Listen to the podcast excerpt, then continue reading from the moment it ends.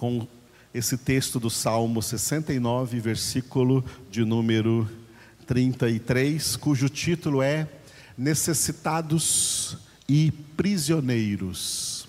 Na sua oração, Davi orou assim: Porque o Senhor responde aos necessitados e não despreza os seus prisioneiros. Repetindo, porque o Senhor responde aos necessitados e não despreza os seus prisioneiros. Aleluia. Vamos tomar esse versículo nas suas duas partes, parte A e parte B. A parte A, o título é Necessitados, porque o Senhor responde aos necessitados. Repetindo, porque o Senhor responde aos necessitados. Bom, quando nós lemos aqui a palavra necessitados, a primeira coisa que nos vem à cabeça são pessoas materialmente ou financeiramente pobres, desprovidos de bens materiais. Essa visão nós aprendemos do mundo, tá? que necessitados, necessitados são os que são necessitados de roupa, de comida, de dinheiro, de bens, de bens materiais. E por causa disso, né, muita gente faz boas obras em favor, em favor dos necessitados, que, de acordo com a palavra de Deus, não era para existir. Porque Deus, como criador, colocou neste planeta recursos suficientes para que nenhum ser humano na Terra passe qualquer necessidade. Portanto, se há necessitados no mundo de bens materiais, de roupa, de comida, de qualquer uma dessas coisas materiais, físicas, Deus não tem culpa nisso. Deus é provedor, tão provedor, que no ato da criação, ao criar os céus e a terra, colocou nessa terra todo o suficiente para a humanidade inteira viver com total dignidade, tendo o que comer, o que beber, o que vestir, com que sobreviver. Deus colocou todos esses recursos. Porque existem necessitados. Existem necessitados de bens materiais na terra por dois motivos. E todos esses dois motivos provêm de um só: o pecado do homem. Por causa do pecado do homem, uma das consequências, uma das muitas consequências do pecado no homem chama-se ganância. E por causa da ganância, poucas pessoas ricas e poderosas deste mundo recolhem para si mesmas, ajuntam, entesouram para si mesmas a maioria dos recursos que Deus colocou na terra para que todos tivessem uma vida digna sem passar necessidade. Existem pessoas necessitadas porque existem poucas pessoas cheias de bens, cheias de tesouros materiais, cheias de recursos, e Deus vê isso e isto será julgado, e essa é uma das razões pelas quais Jesus declarou que é muito difícil um só rico entrar no reino dos céus, porque se são ricos, é porque estão de posse de bens e de recursos que estão faltando em outros que passam necessidades. E Deus vê tudo isso. Deus vê aonde esses bens estão sobrando e aonde esses bens estão faltando. Aquela comida que você jogou no lixo, Deus sabe em qual estômago ela deveria estar, mas ela não está lá. Aquele estômago está passando fome. Deus vê tudo isso. E Deus tem julgamento sobre tudo isso. Segundo motivo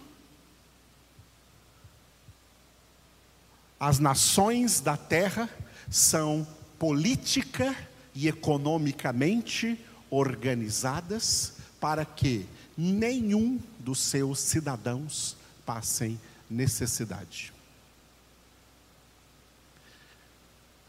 É uma vergonha nós, às vezes, estarmos em contato com entidades de boa vontade que pedem doações para ajudar os pobres, para ajudar os doentes, para ajudar os necessitados, porque quem deveria fazer isso era o Estado.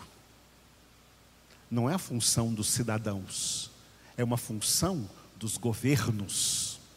A função dos governos é exterminar a pobreza, que todos tenham emprego, salário, dignidade humana, tenham o básico para viver neste mundo sem passar qualquer necessidade. Isso não é uma prerrogativa de entidades. Essas entidades filantrópicas não eram nem para existir,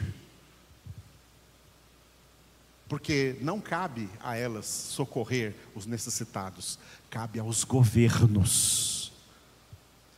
Os governos, os governos e os seus governantes, e todos ligados ao governo, têm uma conta caríssima para pagar diante de Deus, porque ao invés de entender que a posição política deles era para servir o povo, eles se serviram do povo, serviram a si mesmos. Político era para servir a polis, era para servir a cidade, era para servir os cidadãos, mas eles são servidos pelos cidadãos. Os impostos que os cidadãos pagam seriam suficientes se bem administrados, se sem desvio, se sem roubo, pudesse chegar a todos quantos necessitam e todos teriam o básico. É sobre eles que pesa isso. Não é sobre os próprios cidadãos que já pagam seus impostos e ai de quem não pagar. Qualquer errinho no imposto de renda você cai na malha fina. Eles são muito atentos para isso. E além dos impostos que os cidadãos têm que pagar, eles ainda têm que fazer muita caridade. Sabe por quê? Porque o governo não está chegando a quem necessita. Mas são obrigados a votar. Mas não recebem o retorno dos seus deveres. Têm deveres, mas na hora de receber os seus direitos, não recebem. Tudo isso Deus vai pesar. E tudo isso entra no juízo de Deus, especialmente sobre essa classe política mundial de todas as nações da terra. Cada pessoa que morreu por falta de recursos que nas mãos deles estavam, é sangue clamando da terra justiça contra eles, e Deus fará essa justiça. Muito bem, agora, essa é a visão que a gente pensa de necessitados quando lê na Bíblia, né? O Senhor responde aos necessitados, a gente pensa logo na necessidade material, física. Mas irmãos, essa não é a maior necessidade. E esses não são os maiores necessitados. A maior necessidade que o homem tem não é de pão, não é de água, não é de roupa, não é de bens, não é de nenhum recurso material. a maior necessidade que o homem tem é de Deus. É de Deus que o homem mais precisa. E é acerca desses necessitados que a palavra de Deus coloca aqui. O Senhor responde aos necessitados.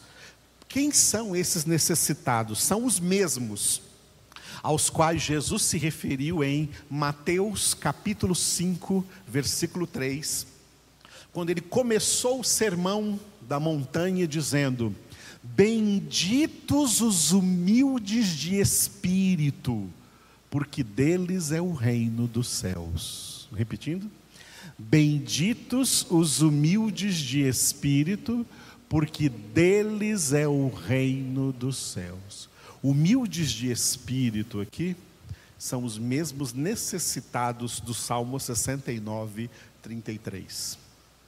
Esses humildes de espírito são os que reconhecem que precisam de Deus.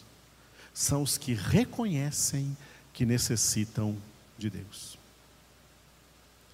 Tem um grande problema aqui espiritual, e uma das coisas terríveis que o pecado fez no homem. Porque quando você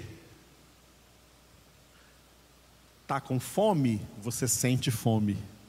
Você está com sede, você sente sede. Você tem necessidades que eu lembro um pastor antigamente pregou sobre necessidades sentidas, necessidades que você sente. Mas o pecado cauterizou a alma humana de tal maneira para que o homem não tenha o sentimento, o senso da sua maior necessidade. O que o homem mais necessita é de Deus, mas ele não sente isso como ele sente sede como ele sente fome. A necessidade de Deus ele não sente. Quando alguém chega a sentir, então ele é qualificado como humilde de espírito. Mas quando alguém chega a sentir que o que ele necessita é de Deus, é porque o próprio Deus é quem operou nele esse sentimento. Fora isso, o homem não sente. Ele não sente, ele precisa de Deus, mas ele não sente isso. Mas quando alguém chega a sentir, o Senhor responde. É assim que o Senhor responde aos necessitados. É assim que o Senhor responde aos humildes de espírito, porque deles é o reino dos céus, porque eles sentem e reconhecem o quanto precisam de Deus. A parte B do versículo é prisioneiros.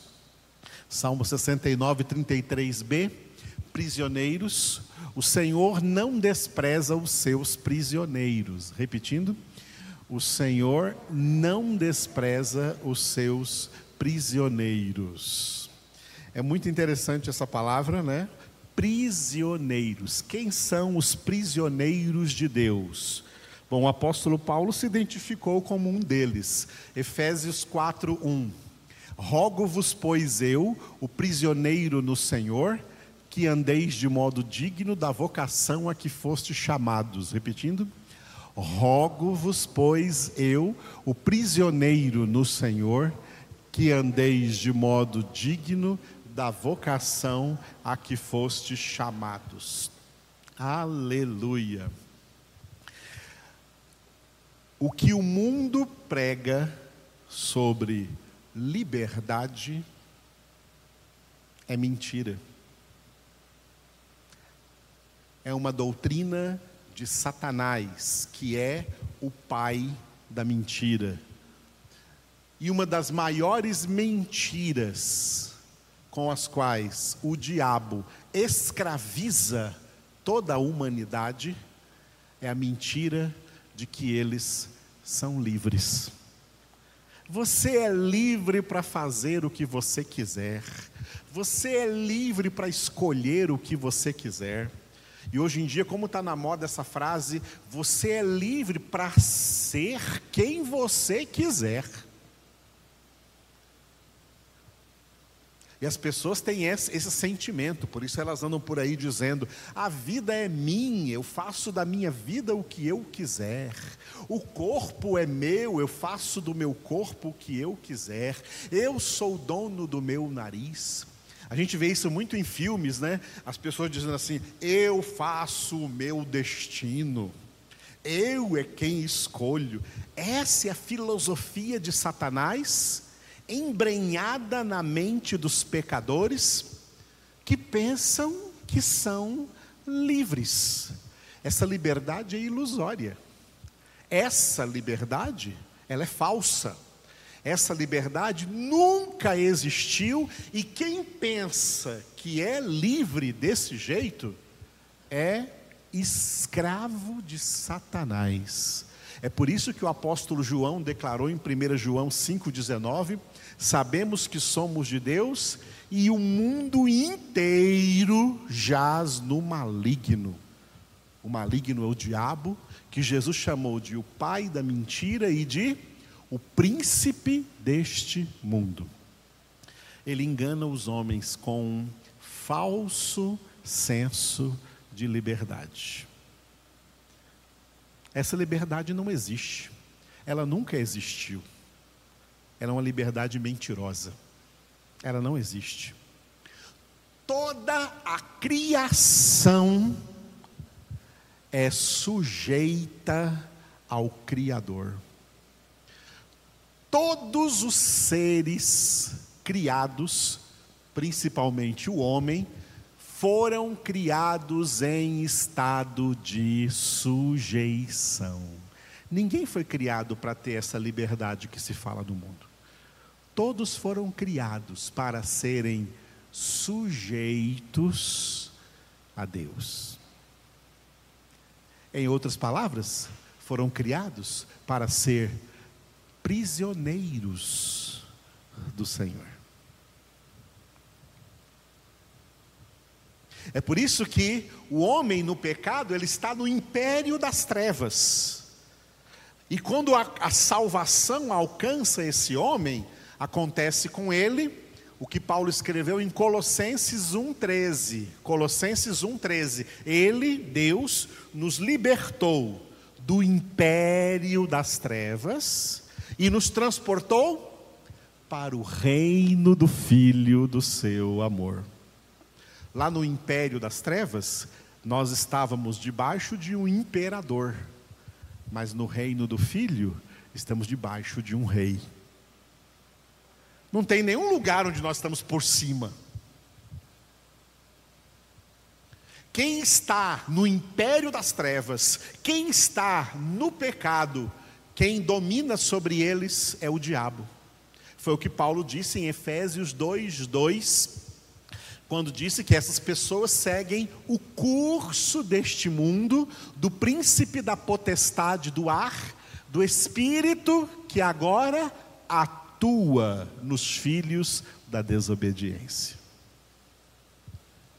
O que é a verdadeira liberdade? A liberdade espiritual, a liberdade cristã, a liberdade evangélica. Essa é a verdadeira liberdade, a qual Jesus se referiu em João 8,32. E conhecereis a verdade, e a verdade vos libertará. Libertará de quê? Libertará do império das trevas, libertará do domínio de Satanás, libertará do estado de condenação, mas colocará você sujeito ao Filho, sujeito a Cristo. Cristo é o seu Senhor, não é você que é o seu Senhor. Nós fomos salvos para nunca mais pensar que somos senhores de nossa vida Fomos salvos para saber que nós agora temos um Senhor, um só Senhor, Jesus Cristo. Jesus é o nosso Senhor, e chamar Jesus de Senhor significa dizer: eu sou submisso a Ele, eu sou sujeito a Ele, eu sou prisioneiro dele, sou prisioneiro no Senhor. A única verdadeira liberdade é ser prisioneiro de Cristo, é ser prisioneiro de Deus. Porque quem não é prisioneiro do Senhor é prisioneiro de Satanás. Não há nenhum estado espiritual, nenhuma condição em que o homem não esteja sujeito, em que algum homem esteja acima de tudo e de todos, totalmente livre. Só tem um ser totalmente livre e que não é sujeito a ninguém, e é o único que pode, tem o poder de fazer tudo o que quiser. E esse é Deus. Só Deus é livre para fazer o que Ele quiser. Só Deus é livre para escolher o que Ele quiser. Ninguém mais no universo. Todos estão debaixo de sujeição. E é melhor ser sujeitos a Deus do que ser sujeitos ao diabo. A maioria no mundo são sujeitos ao diabo. Essa é a triste realidade espiritual, mas o mundo está muito alegre Estão vibrando, estão aí nas noites, estão nas baladas, estão nas raves, estão nas festas, estão nos bares, estão nas boates. Por quê? Porque eles estão pensando que são livres para fazer isso. Estão celebrando a sua liberdade e o diabo está com as cordas na mão, manipulando todos eles. São marionetes de Satanás, pensando que são livres. O Senhor não despreza os seus prisioneiros. Somos prisioneiros do Senhor. E isso é muito bom, porque essa é a única liberdade que nós teremos eternamente. Aleluia. Fica de pé comigo e ore aí. Obrigado, Senhor por essa verdadeira liberdade que nós recebemos de Ti, por essa verdadeira liberdade que nós experimentamos do Senhor. Obrigado, ó Pai, porque Tu nos libertaste do império das trevas e nos transportaste para o reino do Filho do Teu amor, em quem temos a redenção a remissão dos nossos pecados. Obrigado, Senhor, por tão grande salvação que tu operaste em nossas vidas. Louvamos e bendizemos, ó Deus, o teu nome, porque verdadeiramente Tu ouves os necessitados, tu atendes aos verdadeiramente necessitados de ti e tu não desprezas os teus prisioneiros, aqueles que pertencem ao Senhor, que estão sujeitos e submissos a ti para sempre. Aleluia. Nesse dia, Senhor, nós colocamos na tua presença a vida ó Deus, da Josiele, que fez aniversário dia 17, abençoa ela, o Wallace e toda a sua família. Entregamos a Ti a vida da Keiliane, Senhor, que fez aniversário ontem, dia 18, abençoa ela, o Wesley e seus filhos. Entregamos, Senhor, a Ti a Maressa, que faz aniversário hoje, derrama sobre ela e sobre o Paulo Isaac, ó Deus, a Tua bênção, guarda-os, proteja-os, cura-os, dá saúde para eles em todos os sentidos. Abençoa a Jéssica, que também faz aniversário hoje, que ela seja, Senhor, tocada pela graça do Senhor, ela, seu esposo, Valdir, a sua família, seus filhos, suas filhas, ó Deus, enche a todos esses aniversariantes com teu Espírito Santo. Nós oramos em nome de Jesus. Amém.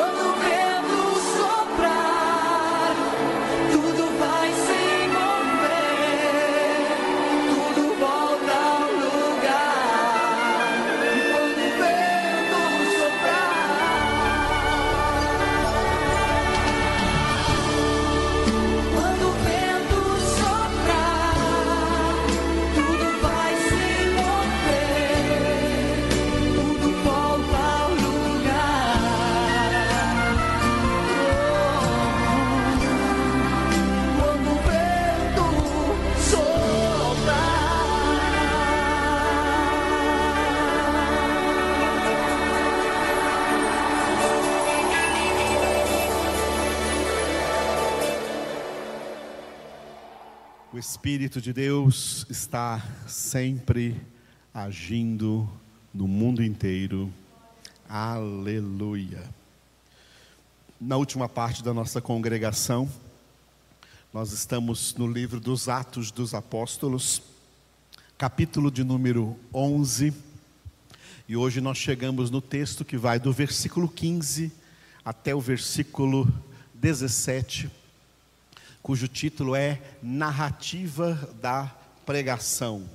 A narrativa que o apóstolo Pedro fez da pregação que ele mesmo fez também na casa de Cornélio. Pregação essa citada no capítulo 10, que nós já terminamos.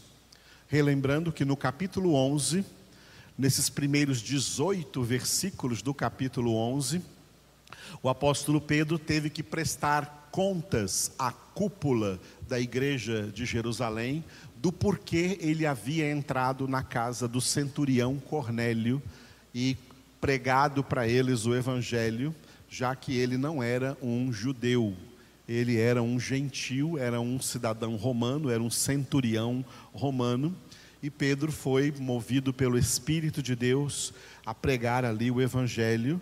E aqui nos versículos 15 a 17 ele faz a narrativa, a narrativa dessa pregação. Esse texto aí do versículo 15 até o versículo 17 está dividido assim. O versículo 15 que nós vamos ver hoje, o título é Caiu o Espírito. Pedro vai narrar como caiu o Espírito Santo sobre todos que ouviam a pregação. E depois, no dia de amanhã, vamos ver amanhã às 10 horas da manhã, no culto da, da parte matutina, veremos os versículos 16 e 17, obra de Deus. Esses dois versículos veremos amanhã de manhã. Hoje nós vamos ficar com o versículo 15, cujo título é Caiu o Espírito. Então Pedro estava contando para a cúpula da igreja de Jerusalém o seguinte: Quando, porém, comecei a falar, caiu o Espírito Santo sobre eles, como também sobre nós no princípio. Repetindo? Quando, porém, comecei a falar, caiu o Espírito Santo sobre eles, como também sobre nós no princípio. Aleluia. O apóstolo Pedro deu esse testemunho diante da cúpula da igreja de Jerusalém, dizendo que quando ele meramente começou a falar, começou a pregar o evangelho na casa de Cornélio, a pregação de Pedro foi tão curta que você pode ver no capítulo de número 10, capítulo de número 10, que a pregação de Pedro foi do versículo 34 até o versículo 43. Do versículo 34 até o versículo 43, ou seja, 10 versículos bíblicos. 10 versículos bíblicos foi a pregação de Pedro. A gente lê isso aqui com bem menos aqui, talvez que um ou no máximo dois minutos. Por isso que Pedro diz que ele apenas tinha começado a falar. E aí nós vimos lá no capítulo 10, no versículo 44, escrito assim, ó. Acompanhe na sua Bíblia, Atos 10, 44. Ainda Pedro falava estas coisas quando caiu o Espírito Santo sobre todos os que ouviam a palavra. Caiu o Espírito Santo sobre todos os que ouviam a palavra. Esses dois versículos têm essa expressão, né? Essa expressão em comum. O versículo 44, né, do capítulo 10, capítulo 10, 44, caiu o Espírito Santo sobre todos os que ouviam a palavra. E o nosso versículo de hoje, 11, 15, Pedro relatando, caiu o Espírito Santo sobre eles, como também sobre nós no princípio. Que princípio? No dia de Pentecostes, Atos capítulo 2.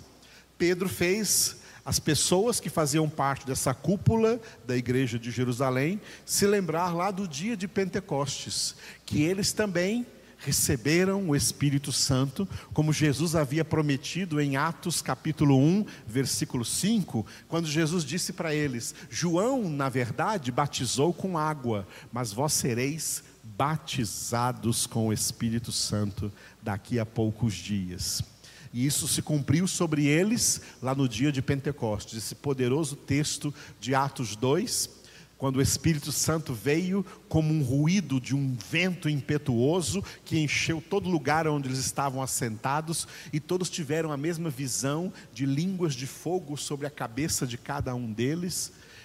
Todos ficaram cheios do Espírito Santo e passaram a falar em outras línguas, segundo o Espírito lhes concedia que falassem. Caiu, mas aqui aqui em Atos 10, 44 e 11, 15, essa expressão, caiu o Espírito Santo sobre eles. É, esse verbo cair aqui é um verbo muito forte na língua grega em que foi, em que foi escrita essa palavra. Tá? O verbo cair no grego é como, é uma expressão assim, nós todos já tivemos essa experiência de estar na rua, em algum lugar, de repente, e assim, numa questão de segundos, cair um temporal. De repente que é um temporal assim, que ninguém consegue escapar dele, aquele aguaceiro tremendo que veio de repente, de repente cai um temporal. Essa expressão que vem do grego é cair, assim, caiu o Espírito Santo como uma grande chuva sobre essas pessoas com uma grande tempestade espiritual sobre essas pessoas que estavam ali ouvindo a palavra de Deus e que estavam sedentas. Voltando ao que eu falei agora, lá quando falávamos do Salmo 69, 33, os necessitados. Quem são aqueles necessitados que Jesus chamou também de humildes em espírito? são os que têm sede. São os que têm sede. Por isso eu coloquei um texto aqui de João, capítulo 7, versículos 37 e 39, de quando Jesus estava na festa dos tabernáculos, na festa dos judeus, tabernáculos, e no último dia, o grande dia da festa, Levantando-se Jesus, levantou-se Jesus e exclamou: Se alguém tem sede, venha a mim e beba. Quem crer em mim, como diz a Escritura, do seu interior fluirão rios de água viva. Isto ele disse com respeito ao Espírito que haviam de receber os que nele crescem, pois o Espírito até aquele momento não fora dado porque Jesus não havia sido ainda glorificado. Repetindo, no último dia, o grande dia da festa, levantou-se Jesus e exclamou: Se alguém tem sede, venha a mim e beba. Quem crer em mim, como diz a Escritura, do seu interior fluirão rios de água viva. Isto ele disse com respeito ao Espírito que haviam de receber os que nele crescem. Pois o Espírito até aquele momento não fora dado, porque Jesus não havia sido ainda glorificado. Tem outros dois textos importantes que acompanham também esse texto de João 7. Parece que Jesus, quando se referia ao Espírito Santo, gostava muito de fazer essa analogia à sede. Tá? A sede. Quem tem sede, quando nós sentimos sede, nós precisamos de água, nós sentimos sede, nós bebemos água, porque nós sentimos essa sede. A nossa alma, ela tem sede de Deus, tem sede da água viva, tem sede do Espírito de Deus. Jesus usou pelo menos três vezes na Escritura. A primeira vez, em João capítulo 4, no diálogo com a mulher samaritana, e Jesus disse para a mulher samaritana: Olha, mulher, vou te dizer uma coisa. Todo aquele que beber dessa água natural aí, H2O, que você veio tirar aí do poço, voltará a ter sede.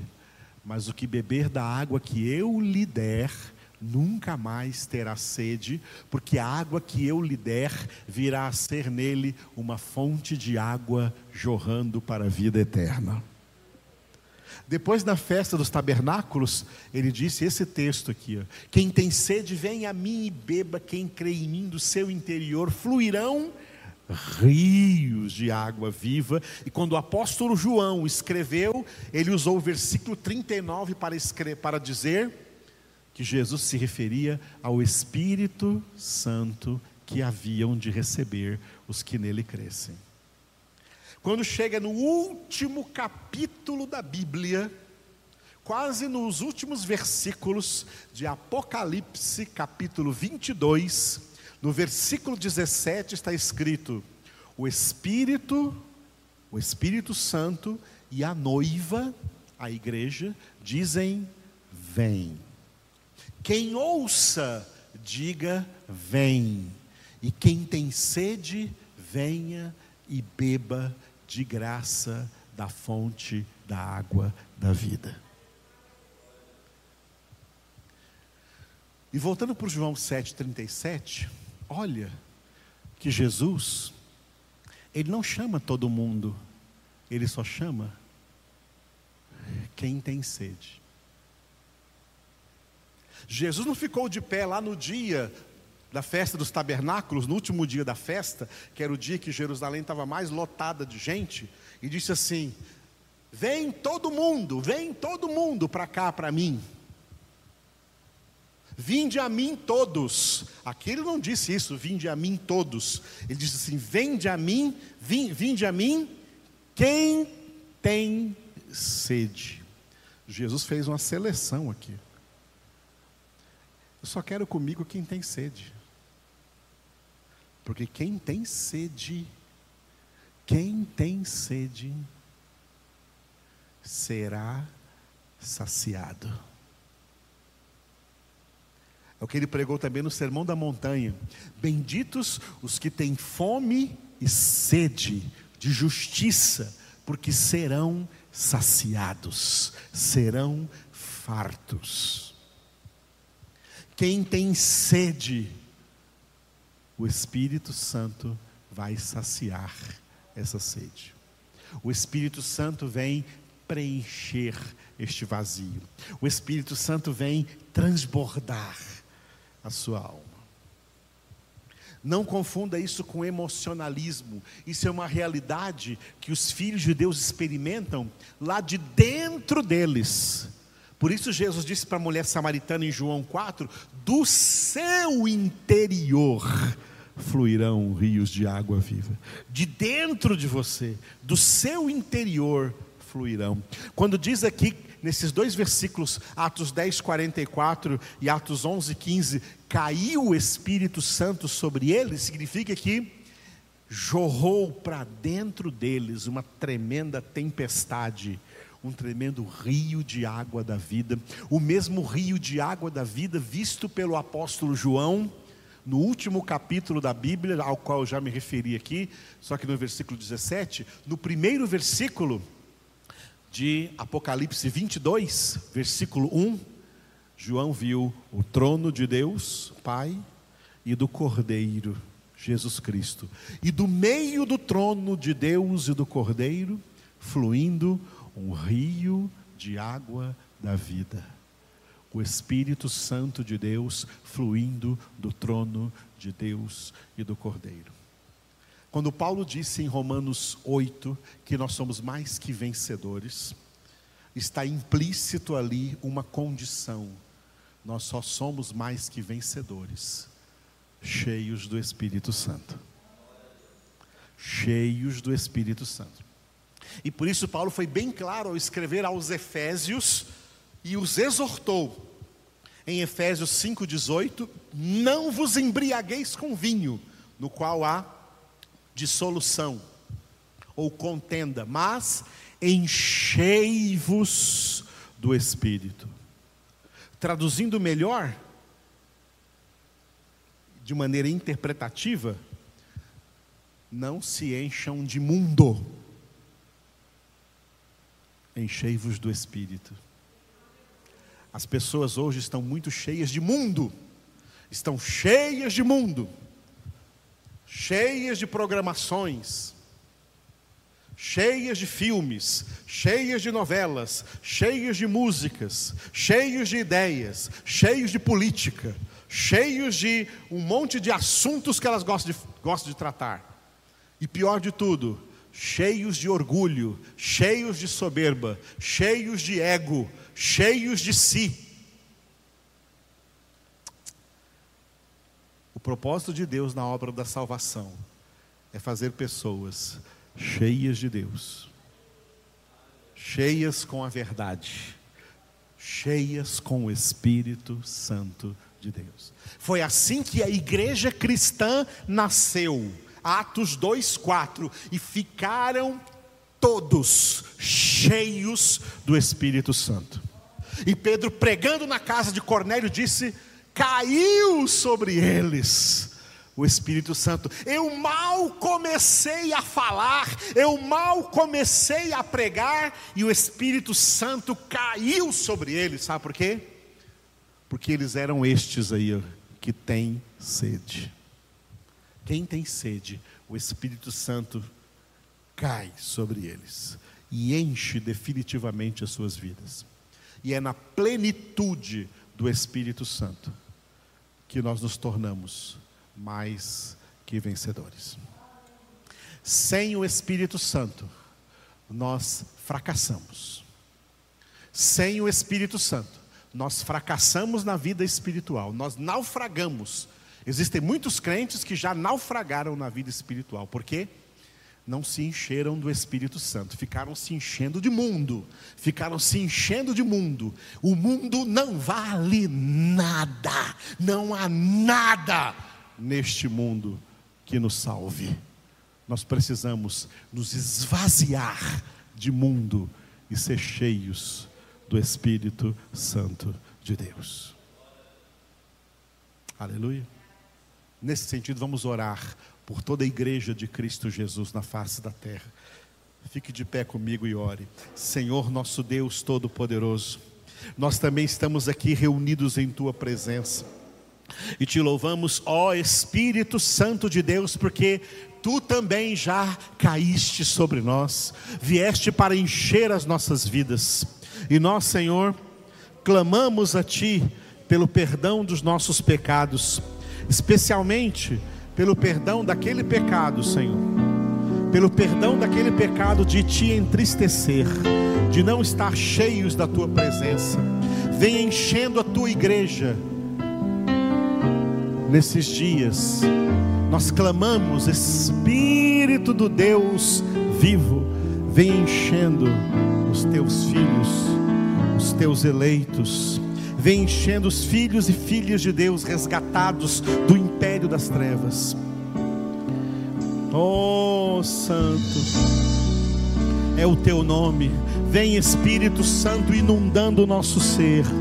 Nós precisamos de Ti, Senhor. Vem enchendo homens e mulheres, casados e solteiros, jovens e crianças, idosos. Vem enchendo famílias, vem enchendo essas casas, Senhor, as casas dos teus servos e das tuas servas. Esvazia-nos de todo mal e enche-nos com a tua presença, Senhor.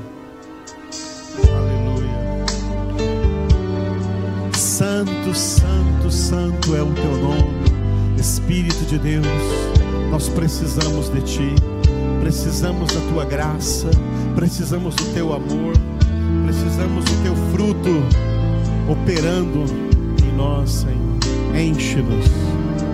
Oh, aleluia. Entregamos esses dias difíceis em tuas mãos. Que esse ano se encerre na tua presença. Aleluia. Enche-nos, Espírito. Enche-nos, Espírito de Deus. Em nome de Jesus.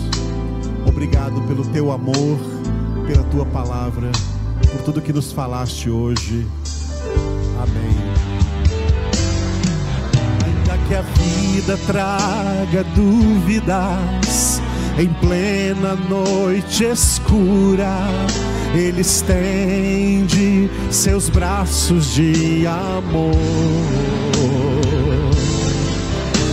Mesmo estando na tormenta, Seu olhar ali me alenta e outra vez me deixa ver que Ele é fiel. Deus é fiel. Deus tem sido fiel. Deus tem sido fiel. Sua fidelidade nunca acabará.